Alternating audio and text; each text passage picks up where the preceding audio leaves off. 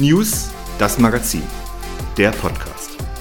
Spannende Menschen und Themen aus Minden und der Region. Mit deiner Podcast-Kolumnistin Melina.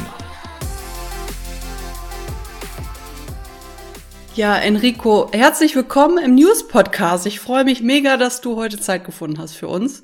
Ja, sehr vielen Dank äh, für die Einladung. Ich freue mich nämlich auch. Ja, voll schön. Ja, ich habe ein bisschen recherchiert. Ich hatte dir ja gesagt, mein Mann kennt dich ja schon, äh, da du ja Angler bist, Profi-Angler. Und ich habe gesehen, du bist Rapper. Hast eine Rapper-Karriere äh, ja auf jeden Fall gehabt. Ich weiß nicht, wie es aktuell aussieht.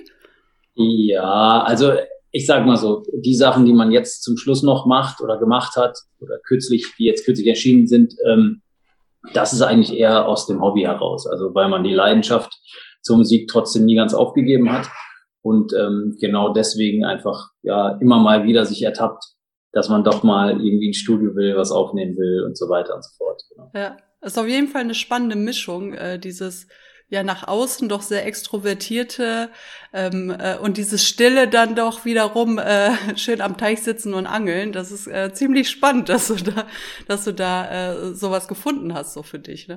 Ja. ja, aber das ist ja gar nicht so. Also die meisten Leute denken ja, dass Angeln so eine ganz entspannende, ja doch, also natürlich hat Angeln was Entspannendes, was Meditatives, weil man so irgendwie eins ist mit der Umgebung und natürlich auch ähm, ja mit dem Element Wasser so sehr, sehr viel zu tun hat.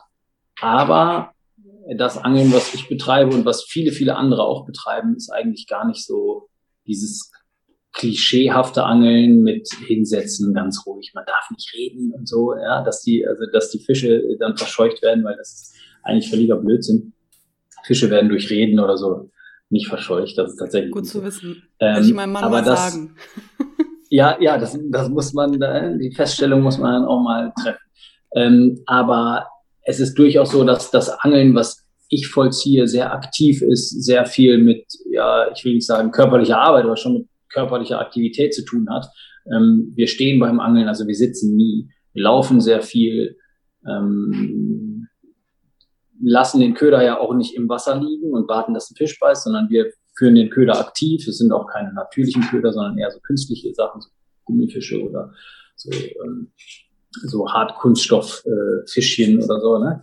Und ähm, genau, das ist genau das, das Angeln, was wir vollziehen. Und das ist alles andere als passiv. Also es ist eher sehr, sehr aktiv. Ja, spannend. Was denkst du, müssen wir noch über dich wissen? Was macht dein Leben aus? Wo stehst du aktuell? Ha, das ist eine gute Frage.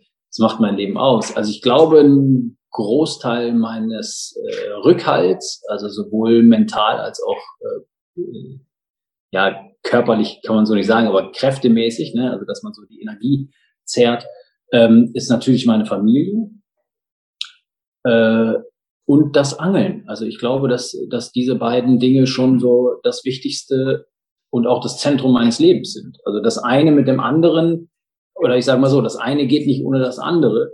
Ähm, ich bin ich will nicht sagen ein Junkie, was das Angeln angeht, aber ich muss angeln, um so meine innere Zufriedenheit zu haben. Und das transportiert, das transportiert sich natürlich auch nach Hause. Ja? Das heißt, wenn ich unausgeglichen bin, ähm, gestresst durch den Job und so weiter und so fort, dann merken das natürlich die Leute zu Hause auch. Die fangen mich aber auf und geben mir andersrum wieder den, den Rückhalt und den Background, den ich brauche, um einfach dann auch äh, der Mensch zu sein, der ich sein will. Also es ist so, es greift so ineinander über, es sind so wie so Zahnräder, die dann ineinander übergreifen. Ja, so deine Lebenselemente, ja, ja verstehe ich. Wenn du, ähm, jetzt bin ich natürlich total gespannt, wann hat das bei dir angefangen? Das ist wahrscheinlich die meistgestellteste Frage bei dir. Seit wann angelst du und wie kam das Angeln in dein Leben? Mit dem Angeln, wow, das, äh, also wann das angefangen hat, kann ich dir gar nicht genau sagen, weil ich angel, glaube ich, seitdem ich, seitdem ich denken kann. Also mein Vater hat mich mitgenommen zum Angeln, da war ich kleiner Junge, vielleicht drei, vier Jahre alt, weiß ich nicht. Ähm, natürlich ist das, was man als drei, vierjähriger macht, alles andere als Angeln. Also als, na, ist kein richtiges Angeln. Aber das hat schon direkt meine, mein Interesse und auch mein Ehrgeiz geweckt, dass ich was fangen wollte. Ne? Und das zieht sich bis heute durch. Also ich gehe jetzt natürlich gerne, gerne angeln, und wenn ich dann nichts fange, was auch häufiger mal vorkommt, dann ist das so, dann kann ich das akzeptieren, aber es ist trotzdem so, dass ich gerne was fangen würde. Ne? Also ja, ich gehe jetzt nicht einfach nur angeln, um nur draußen zu sein, sondern klar ist das Ziel, einen Fisch zu fangen. Ja, ja, sicher. Das äh, äh, ergibt sich natürlich so, dass das äh, ist so Zielvorstellung, Wunschvorstellung von den meisten Anglern. Wie gesagt, ich kann ja nur von meinem Mann berichten, da kommen nicht immer so allzu viele äh, Fische bei rum. Er macht es wirklich auch hauptsächlich der Entspannung wegen. Aber da du ja Weltmeister bist, erzähl mal so ein bisschen, wie kam es überhaupt, dass du das aktiv zum Sport gemacht hast und dann hin zur Weltmeisterschaft? Also die ersten aktiven Turniere habe ich 2000 ich glaube, 2014 äh, bestritten. Ähm, vorher hatte ich, glaube ich, noch nie ein Turnier tatsächlich mitgeangelt. Also vielleicht mal so in der Jugendgruppe damals im Minder Fischereiverein, aber nicht wirklich äh, aktive Turniere, wo es halt was zu gewinnen gibt oder wo es halt, ich sage mal so, um, um was geht, ne? Also so um Prestige eigentlich in erster Linie, weil es ist nie so, dass man da mitmacht, um das Ding zu gewinnen im Sinne von, ich möchte das Preisgeld, das Boot, das weiß ich nicht, was es da gibt, gewinnen, sondern einfach natürlich, um zu sagen, ja, ich war dabei und ich habe vielleicht keinen schlechten Platz belegt. Ja. Äh, 2014 ziemlich blauäugig an äh, riesige Gewässer in, in Holland ähm, gefahren, zusammen mit meinem äh, ehemaligen Turnier und auch Bootskollegen Frank Bussmeier ähm, sind immer noch gut befreundet, also alles gut. Es ist jetzt nicht irgendwie böse auseinandergegangen. Und äh, wir haben uns schon, ich muss sagen, ich glaube, wir haben ganz dumm aus der Wäsche geguckt, als wir gesehen haben, was uns da erwartet. Ähm, riesige Gewässer, also tatsächlich so 35 Kilometer Komplexe, die sehr, sehr tief sind und also sehr windanfällig und so weiter. Und genau das ist eigentlich auch das, äh, was es dann ausgemacht hat, weil wir haben, waren beim ersten Mal nicht schlecht, aber wir waren überhaupt nicht gut. Und das hat uns so, das hat unseren Ehrgeiz gepackt. Ne? Und da wollten wir definitiv beim nächsten Mal nicht wieder so schlecht abschneiden. Und genau so hat sich das entwickelt und dieser Ehrgeiz immer weiterentwickelt. Und genau aus dem Grund ähm, haben wir das Ganze auch weitergemacht. Und wir waren nicht schlecht. Also wir waren als Team nicht schlecht. Und wir waren aber auch im Gewässerlesen nicht schlecht. Und äh, dadurch, dass diese großen Turniere oft oder fast ausschließlich an den gleichen Gewässerkomplexen waren, haben wir natürlich viel trainiert, auch äh, unterjährig immer mal hingefahren und geguckt und gemacht und getan.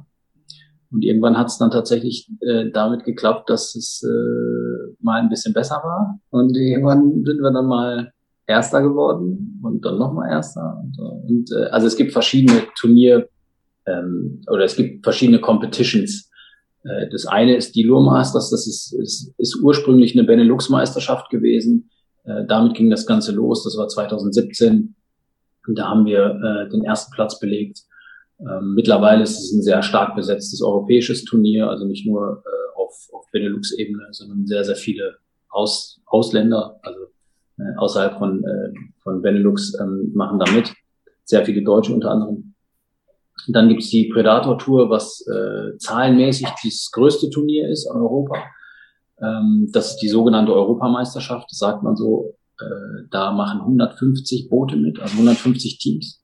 Da haben wir dann 2018 den zweiten Platz belegt, also Vize-Europameister, wie auch immer man das nennen mag.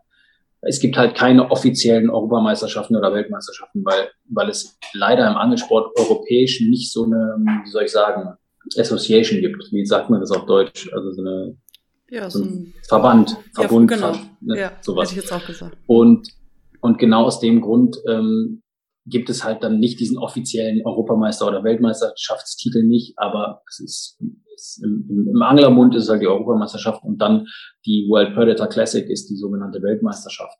Und da haben wir dann ähm, den ersten Platz belegt. Genau. Ja, Wahnsinn. Also das ist ja äh, Raubfisch. Du bist auf Raubfisch ge gegangen da, ne? Genau, es ist ja. nur Raubfischangeln. Mhm. Es ist ähm, Hecht, Zander, Barsch sind die Zielfischarten.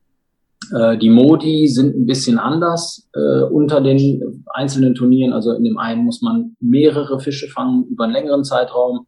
In dem anderen muss man jeden Tag eine gewisse Anzahl an Fischen fangen. Und optimalerweise immer, egal in welchem Modus, bist du am Ende der, der die größten gefangen hat und äh, die meisten Punkte ergattert hat und dann auch auf dem Treppchen stehst und die anderen mit irgendeinem Sekt. Ja. Genau. Ja. Die Freude runterspülst, ja. Äh, genau. ich, ein Foto habe ich gesehen, das Foto von dir mit diesem riesen Hecht, was du da gefangen hast. Ja. Ja.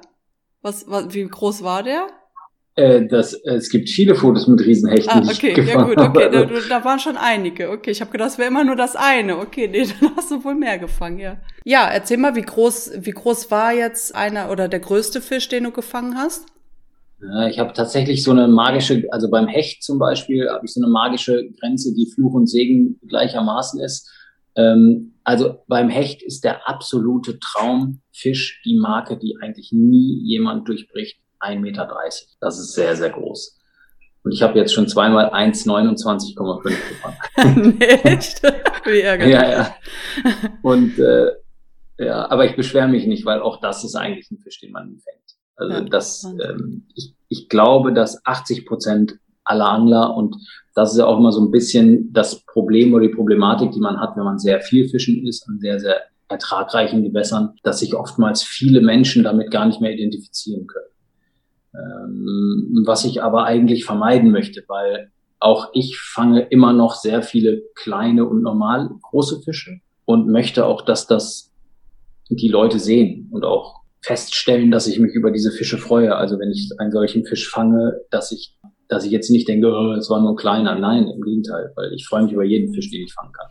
Wenn es dann am Ende in Gewässern darauf ankommt, auf große Hechte zu fischen und ich weiß, in diesen Gewässern gibt es viele große Fische, dann ist es natürlich auch mein Ziel, einen großen Fisch zu fangen. Ja. Aber das heißt nicht, dass ich mich dann über einen 80 Zentimeter großen Hecht, der jetzt keineswegs ein kleiner Fisch ist, nicht mehr freuen kann. Und das ist das Ding. Und das darf ich auch nicht verlieren, weil am Ende geht es ja auch nicht darum, nur die Trophäen zu sammeln. Also ne, ich habe den, ich sag mal so salopp gesagt, ich habe den längsten Haha, ne, so, so dieses Männergehabe, es ist mhm. tatsächlich so sondern es geht äh, wirklich auch darum, einfach die Leidenschaft und den Spaß an der Sache nicht zu verlieren. Es gibt viele Dinge, die sehr schwierig zu formulieren sind, ohne dass man sie gegen mich verwenden könnte. Weil gerade im Angelsport haben wir sehr, sehr große Hürden. Es sind keine Probleme, es sind Hürden, die wir durchaus überwinden können, wenn wir denn mal zusammen ins Gespräch gehen würden. Aber es sind sehr große Hürden, die wir zu überwinden haben, ähm, was zum Beispiel äh, Tierschutz angeht, ja, also solche Geschichten, Umweltschutz angeht, ähm, dann auf der anderen Seite. Ja, und was natürlich auch die deutsche Gesetzeslage so ein bisschen angeht, weil wir haben das Problem in Deutschland, dass wir die Fische nicht zurücksetzen dürfen. Aber auch das ist kein Problem, auch wenn ich es jetzt gerade falscher, falschermaßen so formuliert habe.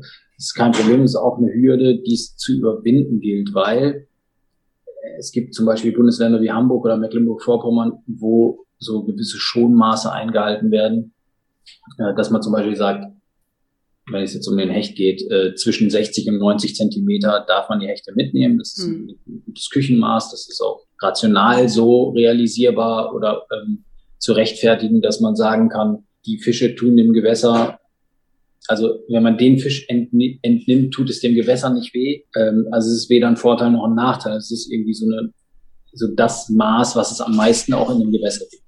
Bei großen Fischen mit einem sehr starken, guten Genpool möchte man eigentlich als Angler, dass diese Fische zurück ins Gewässer kommen, weil große, genetisch sehr starke ähm, Fische haben natürlich auch eine sehr hohe Reproduktionsrate. Das heißt, sie geben auch ihren gesunden Genstamm weiter. Und deswegen ist es eigentlich Blödsinn, solche Fische zu entnehmen. Jetzt sagt das deutsche Fischereigesetz ja auch, dass man alle Fische, die maßig sind, also ein gewisses Mindestmaß überschritten haben, dem Gewässer zu entnehmen sind. Das ist deutsche Gesetzeslage. Die Fische müssen getötet werden. Steht so im Gesetz.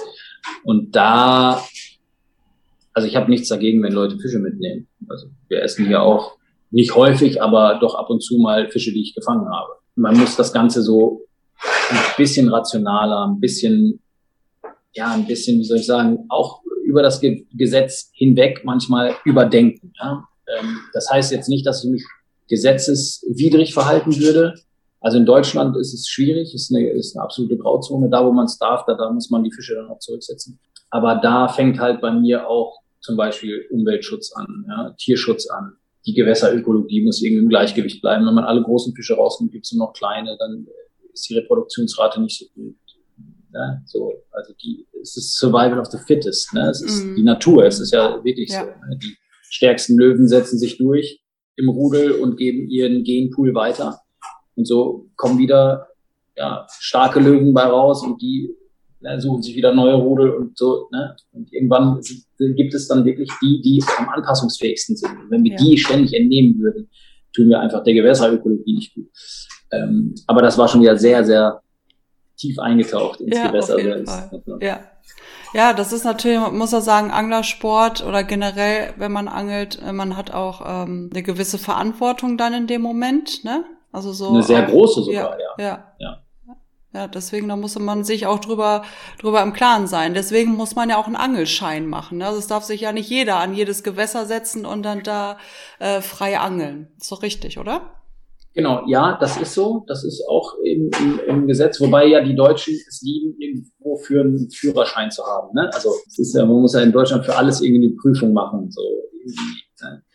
ähm, durchaus gut. Also finde ich gar nicht schlecht. Jetzt kommt das Aber. Äh, leider sind vielerorts diese, diese Gesetzestexte oder die Prüfungstexte und die, die Praxis, äh, die dort vollzogen wird, wirklich, ich will nicht sagen 100 Jahre alt, aber fast. Also wirklich so nach dem Krieg. Ne? So. Und dann kommt dazu, dass in Deutschland der Großteil der Anglerprüfung eigentlich nur Theorie ist. Mhm. Das heißt, ich habe meinen Fischereischein gemacht ohne eine einzige Minute Praxis. Also niemand zeigt dir, wie gehst du mit dem Fisch um, wie tötest du den Fisch weitgerecht, ähm, wie verhältst du dich am Gewässer überhaupt, äh, wie hakst du den Fisch ab, vorausgesetzt er ist vielleicht zu klein und willst ihn zurücksetzen. Nein, du fasst ihn nicht mit einem Handtuch an, weil dann einfach die Schleimhaut des Fisches kaputt ist und du setzt ihn zurück und der verpilzt und geht kaputt und verpilzt mhm. vielleicht andere Fische mhm. und so weiter. Also es ist eigentlich auch da wieder eine, eine Riesenbaustelle, die es zu betreten gibt oder gilt und äh, ja, vielleicht da mal mit dem Spaten in die richtigen äh, Löcher zu stechen. Ähm, auch das wäre wieder, würde wieder den Rahmen sprengen. Also du siehst aber, oder ich glaube, man merkt auch, dass, ja, dass mich solche Dinge auch beschäftigen, bewegen und auch aufregen teilweise, weil äh, viele Dinge sind sehr überaltet und wir haben in Deutschland leider keine Einigkeit, äh, nicht nur auf politischer Ebene, sondern auch auf, auf fischereirechtlicher Ebene, ähm, weil es gibt auch da viel zu viele unterschiedliche Vereine, es gibt äh, zwei große Dachverbände, die aber auch sehr unterschiedlich teilweise in ihren Handlungen und äh, in ihrem Denken sind. In Holland zum Beispiel, also das Lieblingsland eines jeden Raubfischanglers in Mitteleuropa, glaube ich, ist es so, es gibt eine Karte für ganz Holland. Es gibt zwar vereinzelt kleinere Strecken, die äh, auch von Vereinen gepachtet sind, aber auch die Karten kann man bekommen, wenn man möchte. Aber es gibt eine Angellizenz, das heißt der Fischpass. Es ist eine kleine Chipkarte. Da steht dein Name drauf, deine Fischpassnummer, also sowas wie deine Identifikationsnummer. Und das war's. Und du kannst in ganz Holland an allen öffentlichen Gewässern annehmen. Du darfst die Fische zurücksetzen. Du musst nicht unbedingt die Fische zurücksetzen. Beim Zander zum Beispiel, jeder, der gerne Zander ist, der kann den mitnehmen. Aber es ist halt einfach. Und der Raubfisch ist komplett geschont im April und im Mai. Fertig aus Mickey Mouse. In Deutschland fängt's an mit, ich bin in vier Vereinen in Deutschland jeder Verein, obwohl wir, also die Vereine teilweise nur fünf Kilometer auseinander sind, ja, also Minden zum Beispiel, Floto, ähm, Schaumburg, und dann habe ich noch eine andere, andere Angelkarte für Deutschland, also für ein anderes Bundesland. Die haben alle unterschiedliche Regeln. Also ich könnte mich hier in Minden an den Kanal stellen und ähm, fünf Meter weiter ist die Landesgrenze zu Niedersachsen und der Niedersachse darf am 1. Mai schon wieder auf Raubfisch angeln und ich fünf Meter weiter hier im Kanal im gleichen Gewässer also ich könnte praktisch zu ihm hinschmeißen, darf es nicht. Das ist dann erste, sechste und so weiter. Und dann auch Papier. Also ich habe wirklich bestimmt 30 Seiten Papier dabei beim Angeln. Und das sind alles meine Angelerlaubnisscheine für diese vier bis fünf verschiedenen Vereine. Und das, aber ist egal. Ein, ein Riesen. Das ist ein anderes Thema. Ein Riesen Tamtam. Genau. Was würdest genau. du sagen, Enrico, so die Top drei oder Top fünf Tipps, die du fürs Angeln mitgeben kannst? Was du denkst, was, was wichtig ist zu wissen als Angler? Ganz wichtig finde ich, und das ist auch eine Sache, die wir jetzt ähm, initiiert haben bei, äh, bei meiner Firma, bei Hechten Barsch, ist, dass man den Müll nicht im Wasser liegen lässt. Also das ist eigentlich ein Punkt, der sehr, sehr ähm, entscheidend ist, weil leider Gottes Ähm, wir haben so eine Müllaktion gestartet. Ich war hier an der Weserpromenade in Minden unterwegs mit meinem kleinen Kumpel Oskar, das ist mein Hund.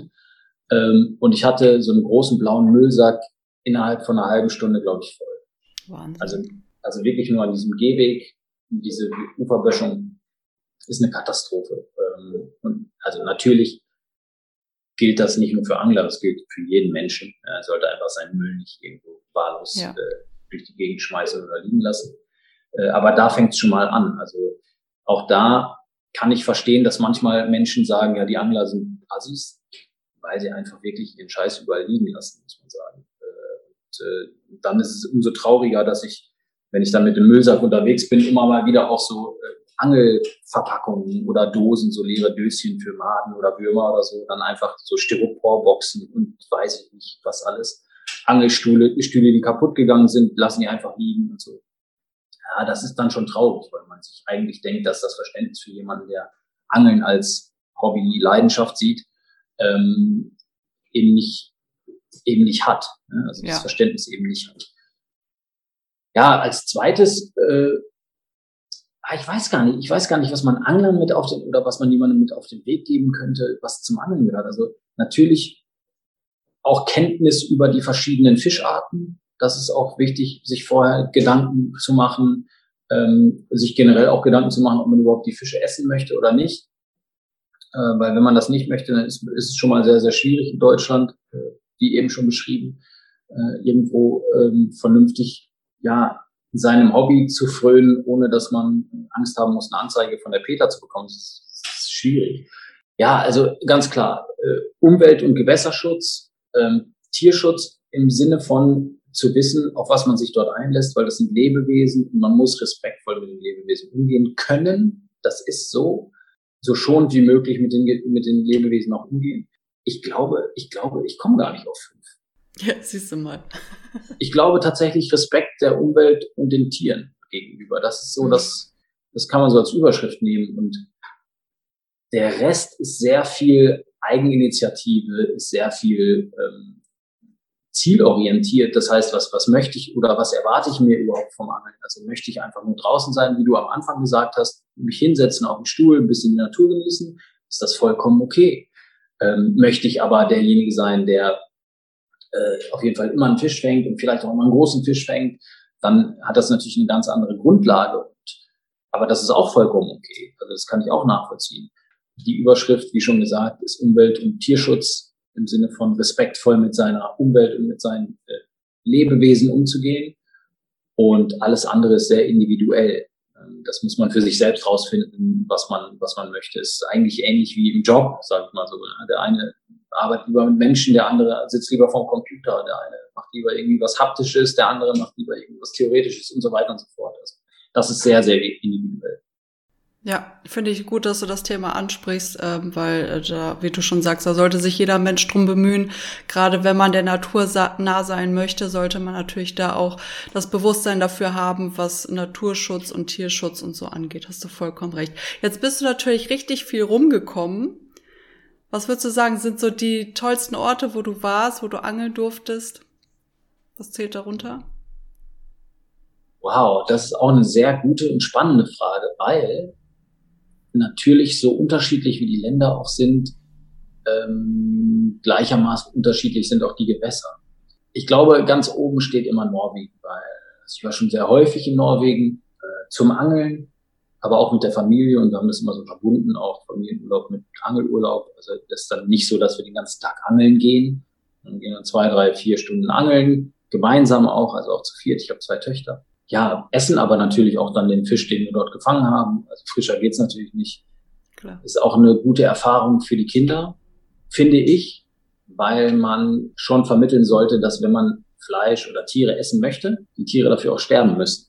Es geht, also die wachsen ja nicht an Bäumen. Es ist nicht so wie Leberwurst, die in einer Plastikverpackung kommt, sage ich mal so, sondern es ist halt ein echtes Lebewesen. Ja? ja. Mit, ich will nicht sagen mit Haut und Haaren, aber mit Kopf und Augen und Innereien und so. Und das mhm. muss man ja den Kindern, finde ich persönlich, auch vermitteln, dass wenn man ein Tier essen möchte, muss man es auch irgendwie töten. Also es muss dafür sterben. Ob man das nun selber töten kann oder nicht, aber zumindest weiß man, das Tier hat gelebt Wir müssen es töten, wenn wir es essen mhm. möchten. Genau, also das finde ich sehr wichtig. Also Norwegen, um darauf auf deine Frage ursprünglich zurückzukommen, Norwegen ist aber ein verblüffend schönes Land. Also äh, allein die Anfahrt oder die Reise dorthin, äh, wir entscheiden uns bewusst, äh, das Ganze mit dem Auto auf uns zu nehmen, weil wir einfach zwei, drei Stops zwischendurch machen und irgendwo pennen, einfach mit einem Wurfzelt äh, am Fluss oder am Fjord.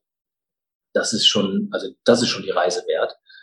Und ähm, aber es ist halt so so rough, so naturbelassen, so mhm.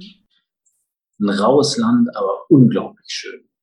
Und auch die das Wasser, also das Meer dort ist unglaublich schön und sehr abwechslungsreich auch. Aber es gibt auch sehr schöne Flüsse dort, ähm, große Seen, die in den Bergen liegen, auf den Hochplateaus, also auch sehr, sehr schön. Ähm, dann war ich sehr viel Salmoniden fischen in den Bergen, ähm, also in den Alpen oder im Apennin in Italien, äh, wo mein Vater ursprünglich herkommt. Auch das ist, ist wahnsinnig schön, weil da oben einfach, also oberhalb von 2000 Metern ist einfach nichts mehr. Also da sind auch Baumgrenze vorbei und noch so kleine Wasserfälle und man, also es ist irre, weil es ist so ein ganz wilder Forellenstamm dann auch ähm, wunderschön gezeichnet mit so knallroten Punkten und also wirklich irre. Da oben sagen sich Wolf und Bär gute Nacht. Ähm, ist wirklich so. Und wenn man dann aus so ganz kleinen Bächen, also wirklich, wo man rüberspringen kann, die so knöcheltief sind teilweise nur, richtig schöne, große, wild gewachsene Forellen fängt. Das, geht's, es geht nichts darüber. Ja, wenn man, wenn ich sehe Enrico ja jetzt hier über Zoom und äh, seine Augen strahlen, wenn er das erzählt.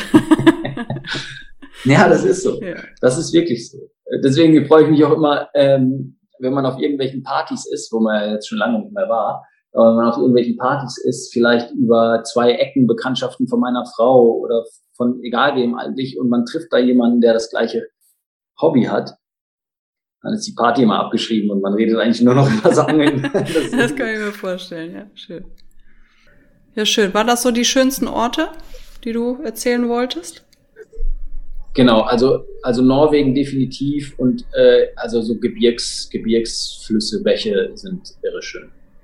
Und hier in, in der äh, Region, wo gehst du hier am liebsten angeln? Äh, tatsächlich ist das hier ähm, sehr unterschiedlich ich, ich mag die Weser sehr, sehr gerne. Das ist ein ziemlich harter Fluss, also hart im Sinne von schwierig zu beangeln, schwierig dort Fische zu fangen. Also Raubfische zu fangen. Und das reizt mich auch, aber ich mag auch den Kanal. Ich bin äh, entlang des Kanals eigentlich groß geworden. Da habe ich die meiste Zeit meiner Jugend verbracht zum Angeln. Deswegen habe ich irgendwie eine, eine vielleicht eine spezielle Verbindung zum Kanal. Ich mag das, obwohl es ja ein sehr monotones Gewässer ist. Ja. Also Kerzen gerade so quer durchs Land, ähm, oftmals ja auch mit Spundwänden, äh, also auch da keine Struktur, nicht so wirklich viele Steine oder so, sondern einfach Kerzen gerade und links und rechts mit so Eisenmauern begrenzt, ähm, mag ich trotzdem sehr gerne. Äh, und so mancher würde sich wundern, was dort für, für Fische äh, hausen. Aber ähm, auch hier gibt es wunderschöne äh, Bäche, Flüsse, kleinere Salmonidengewässer, ähm, wie die Bega zum Beispiel, äh, Richtung Bad Salzuflen, Lemgo da hinten. Äh, die Werre ist also im Oberlauf sehr, sehr schön. Ähm, ich fische auch sehr gerne die Bastau, obwohl ja viele denken, das Ding ist das absolute Dreckloch. Äh, aber das ist es gar nicht so. Also gerade wenn man so ein bisschen aus der Stadtstrecke rausgeht, gibt es schon auch, ähm, ja, es gibt so ein bisschen ländlichen Charakter und auch da sind sehr schöne Fische drin, muss man sagen. Teilweise sogar auch Forellen, die aus der Weser dort hochziehen. Ähm, also ich fische eigentlich überall, wo es Wasser gibt. Tatsächlich. Mhm. Ähm, und wo ich darf, natürlich. Na klar. Ja, Durch die ja, schön. fünf Seiten Erlaubnisschein. wo die ausreichen. Ja, so genau. Äh, deine schönste Angelerinnerung damals, so als du noch äh, mit Familie, also mit, mit deinem Vater angeln warst? Gibt's da eine spezielle Erinnerung? Wow, wow, das wären, ich glaube, es wären zu viele. Also äh, aus meiner Kindheit, Schrägstrich Jugend, würde ich sagen, als ich mal einen 98 Zentimeter großen Hecht gefangen habe in einem Baggerloch von äh, damals Kendler. Kiesberg. Ähm, das war irre. Ich hatte Wie alt warst du da? So ungefähr? Ich glaube neun. Ja, ja, okay. 1989. Also ja, ich bin jetzt auch nicht mehr der Jüngste. Ach, hör doch auf. ähm, nein, also 1989, Dezember 89, werde ich nicht vergessen. Ähm, da habe ich den gefangen. Und da war ich, also ich glaube, ich habe drei. Wochen über nichts anderes geredet. Ja. Äh, auch in der Schule und so jedem erzählt alles, so der Typ von mir. Aber ja, genau. Ähm, in meiner Erwachsenenzeit ist es auch sehr schwierig. Also natürlich die Turniere oder die Turniergewinne, ähm, aber ich, das steht nochmal auf einem anderen Zettel, weil das hat auch sehr viel mit Stress und Anspannung und Druck zu tun. Also es ist jetzt, das ist eine geile Sache, aber es ist jetzt nicht eine tolle Erfahrung. Ähm, natürlich, wenn man gewonnen hat, ist alles super, aber der Weg dahin ist extrem anstrengend, kräftezehrend. Also danach brauche ich eigentlich immer eine Woche Urlaub, muss schlafen, weil ich auch in den Nächten davor nicht sehr gut schlafen kann. Aber natürlich auch so äh, die, die Angelerfahrungen, die ich mit meiner Familie gemacht habe. Also auch zu sehen, dass zum Beispiel meine kleinere Tochter mit neun oder zehn Jahren äh, wirklich auch ambitioniert an Dinge rangegangen ist, äh, mit, nee, das, ich, ich will alleine werfen und ich will meine eigene Angelroute und ich will Fische alleine fangen und dann halt eben Fische alleine gefangen hat. Das ist schon geil. Also das ist schon irgendwie cool, weil man dann denkt, ja, äh, vielleicht haben sie ja die Leidenschaft eines Tages auch, das Ganze irgendwie vorzutragen, aber es muss nicht. Also ich wäre jetzt niemals jemand, der von seinen Kindern erwarten würde, äh, dass sie das machen, was ich cool finde. Na klar. Die sollen das machen, was sie selbst cool finden und wo sie selbst Talent haben und wo sie selbst irgendwie so aufgeben. Ja, ja, schön. So, wenn wir nochmal in die Zukunft gucken, hast du noch mhm. Ziele, wo du noch hinfahren willst, was du noch fangen willst? So viel Zeit hast du nicht. Nein. Das so eine Short Version vielleicht? Ja, also vielleicht so eine, so eine Top 5 Bucket List, weiß ich nicht. Ja. Ja, genau. Ähm, ich glaube, was ich auf jeden Fall, nein, nicht ich glaube, sondern ich muss anders anfangen. Was ich auf jeden Fall machen möchte und auch werde, ist äh, ein Thunfisch. Das werde ich machen, das werde ich mir erfüllen, definitiv. Ähm, jetzt gibt's ja, jetzt gibt's ja viele Leute, die denken, meine Güte, Thunfisch, wo muss man da hinfahren? Nee, also die Dinger gibt's fast um die Ecke, muss man sagen. Also Süd Südfrankreich ist schon sehr gut ähm, aber auch Italien, äh, Kroatien, ne, so da oben die Ecke ist sehr gut. Mittlerweile sind sie sogar auch in äh, bis kurz vor der Ostsee unterwegs, also im Skagerrak zum Beispiel ähm, zwischen Dänemark und Norwegen gibt es sehr, sehr viele große Thunfische auf hoher See. Und zwar, ich sage jetzt nicht 50 Kilo, sondern 300 Kilo Fische. Also Wahnsinn. wirklich sehr, sehr große. Ja, ja. Die sind allerdings geschont, die darf man auch nicht befischen. Ähm, aber da muss ich auch ganz klar sagen, die Tunas möchte ich auch gar nicht fangen, weil da muss man mit so riesen Gerät angeln und das ist, das ist eigentlich kein Angeln mehr.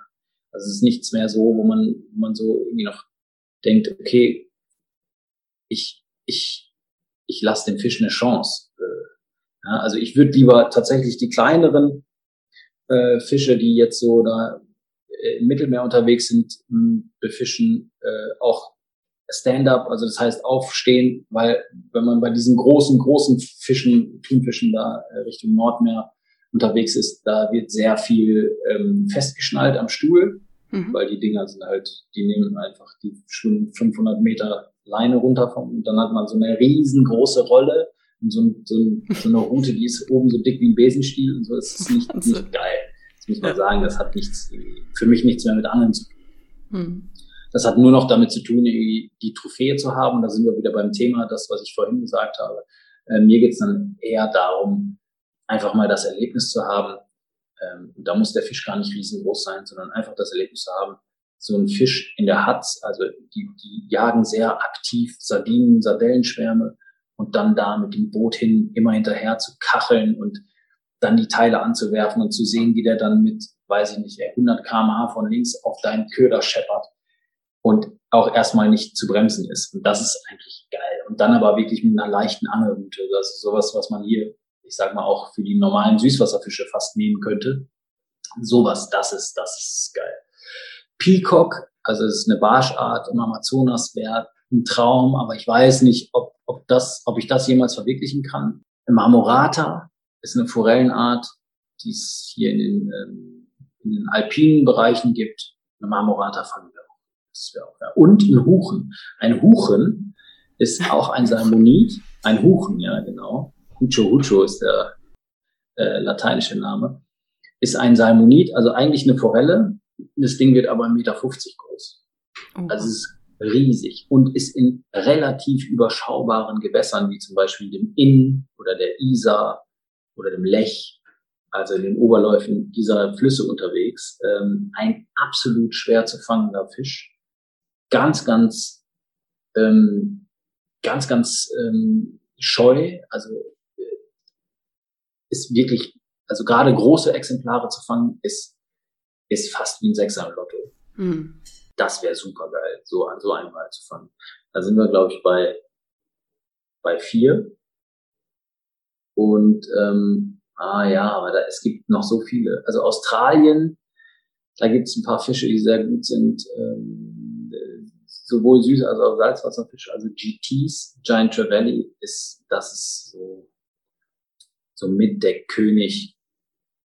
Das ist so eine Makrelenart aber die Dinge haben so Power. Ich, also, mhm. Wow, das ist auch sehr, sehr krass. Oder im Inland von Australien äh, Murray Cod. Das ist auch so eine, so eine Barschart. Die haben es auch richtig in sich, die Dinger. Also, aber die Liste ist endlos. Also wenn ich, ja, ja, wenn ich, ich darüber, schon. wenn ich anfange darüber nachzudenken, äh, ja. komme ich dann, würde ich jetzt nach China kommen und Yellow Cheek sagen, aber wir lassen das. ja, schön. Ja, ist doch schön, dass du dir noch so viele Ziele gesetzt hast. Natürlich damit einhergehend auch noch die Welt bereisen willst und dir die schönsten Orte äh, noch anschaust. Wir wünschen dir von der News ganz, ganz viel Erfolg dabei, ganz viel Spaß. Schön, dass du die Zeit heute gefunden hast und wir wünschen dir alles Gute und deiner Familie auch. Dankeschön. Danke. Vielen, vielen Dank Mach's für die gut. Jo, ciao. Ciao. Schön, dass du bei dieser Folge der News mit dabei warst. Ich hoffe, die Folge hat dir gefallen. Wenn ja, hinterlass uns doch bei iTunes gerne eine Bewertung. Und wenn du aus der Region kommst und gerne unser Gast sein möchtest, dann schreib uns eine E-Mail an redaktion at news-dasmagazin.de oder komm auf unsere Homepage. Die Links dazu findest du in den Show Notes. Wir freuen uns, wenn du bei der nächsten Podcast-Folge wieder mit dabei bist von der News, das Magazin.